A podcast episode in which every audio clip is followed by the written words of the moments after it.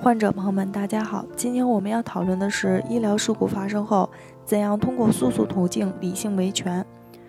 患者甲说，最近去医院看病，结果病没治好，还给我的身体造成了损害，我想去告他们，怎么办呢？患者乙说，我去医院治病，医院给我治出问题了，我去法院起诉了他们，可是结果一审败诉了，我现在该怎么办呢？患者丙说，我去医院治病。医院给我治坏了，现在二审已经结束了，我对结果不能接受，我现在该怎么办呢？最近接到患者朋友们的咨询，患者朋友们经常问我这些问题。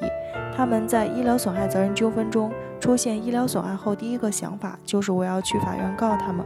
可是他们只知道告，也就是向法院起诉，可是具体应该怎么办，他们却不怎么清楚。他们有的人请了律师，可能律师会帮助他们解答这些问题。可是有的患者朋友还没有请律师，所以我觉得还是很有必要为广大患者朋友们普及一下医疗损害责任纠纷中的诉讼问题。首先，我来介绍一下医疗损害责任纠纷中的一审程序。一审程序主要包括四大环节。第一环节，起诉与受理，包括两部分：一、当事人起诉。二、法院根据法律的规定进行登记，然后进行审查，看原告的起诉是否符合条件，然后决定是否受理并立案审理。第二环节，审查前的准备包括四部分：一、法院将起诉书的副本送达被告；二、告知当事人诉讼权利义务以及合议庭人员；三、举证确定举证时限，举行证据交换，申请司法鉴定；四。确定案件的争议焦点，决定庭审中的主要事项。第三大环节，开庭审理，包括三步：一、开庭后，原告、被告双方到庭，审判长宣布开庭有关事项；二、法庭调查：第一，当事人陈述；第二，告别证人的权利义务，证人作证，宣读未到庭证人的证言；第三，出示物证、书证、视听资料和电子数据；第四，宣读鉴定意见；第五。宣读勘验笔录。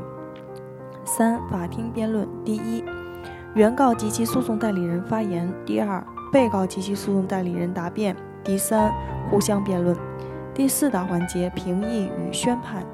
包括两部分：一、合议庭评议；二、宣告判决。以上就是医疗损害责任纠纷中的一审程序。一审判决作出之后，并不是立即发生法律效力，还有一个上诉期。如果患者朋友们对一审判决不服，可以在判决送达之日起十五天内向一审法院的上一级法院提起上诉。如果没有提出上诉，那么一审判决即发生法律效力。如果经过一审审理之后，患者朋友们去上诉，二审之后仍然对判决结果不服，那么就只能提出再审申请了。当事人申请再审必须符合法定的条件，有四个：一、申请的主体原则上是本案的诉讼当事人；二、申请再审必须是针对已经生效的判决裁定调解书；三。申请再审必须有法定事由。根据《民事诉讼法》第二百条规定，当事人的申请符合下列情形之一的，人民法院应当再审：一、有新的证据足以推翻原判决裁定的；二、原判决裁定认定的基本事实缺乏证据证明的；三、原判决裁定认定事实的主要证据是伪造的；四、原判决裁定认定事实的主要证据未经质证的；五、对审理案件需要的主要证据，当事人因客观原因不能自行收集。书面申请人民法院调查收集，人民法院未调查收集的；六、原判决裁定适用法律确有错误的；七、审判组织的组成不合法或者依法应当回避的审判人员没有回避的；八、无诉讼行为能力人未经法定代理人代为诉讼或者应当参加诉讼的当事人，因不能归责于本人或者其诉讼代理人的事由未参加诉讼的；九。违反法律规定剥夺当事人辩论权利的；十、未经传票传唤缺席判决的；十一、原判决裁定遗漏或者超出诉讼请求的；十二、据已作出原判决裁定的法律文书被撤销或者变更的；十三、审判人员审理该案件时有贪污受贿、徇私舞弊、枉法裁判等行为的。